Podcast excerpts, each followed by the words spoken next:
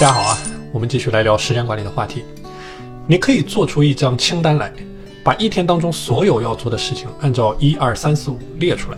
然后看看哪些事情属于浪费时间和损耗时间的行动项，尽可能屏蔽或者说优化利用。举个例子，第一，让自己成瘾的事物，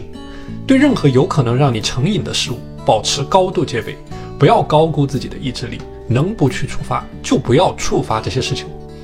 很多人刚开始拿出手机，想的只是刷两三分钟视频，哪知道一发不可收拾，从两分钟刷到五分钟，再到半个小时，除了刷手机，长时间的看剧、娱乐、上网，毫无目的的吹牛，都是一样。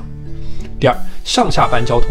虽然这件事无法完全删除，但你可以对它进行优化，部分删除，比如想办法缩短通勤时间，用骑车代替走路。探索更快的路线，或者把这段碎片化时间更大化的利用，用来听书、学习、思考，或者至少把你每天习惯要做的消耗时间的事情，在这时候执行。比如看新闻，以此腾出整块的时间段做更重要的事情。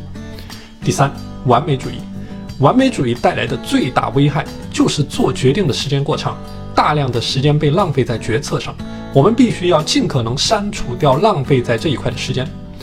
在我工作的过程当中，我喜欢用的一个最好的方法就是五分钟起步法，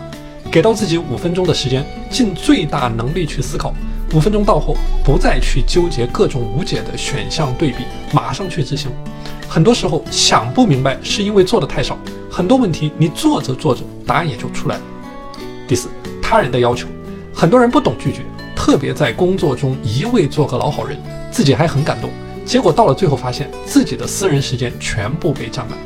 不要无原则、无底线的接受一切别人拜托你的事情，不要担心影响人际关系。人际关系的核心是对等的利益交换。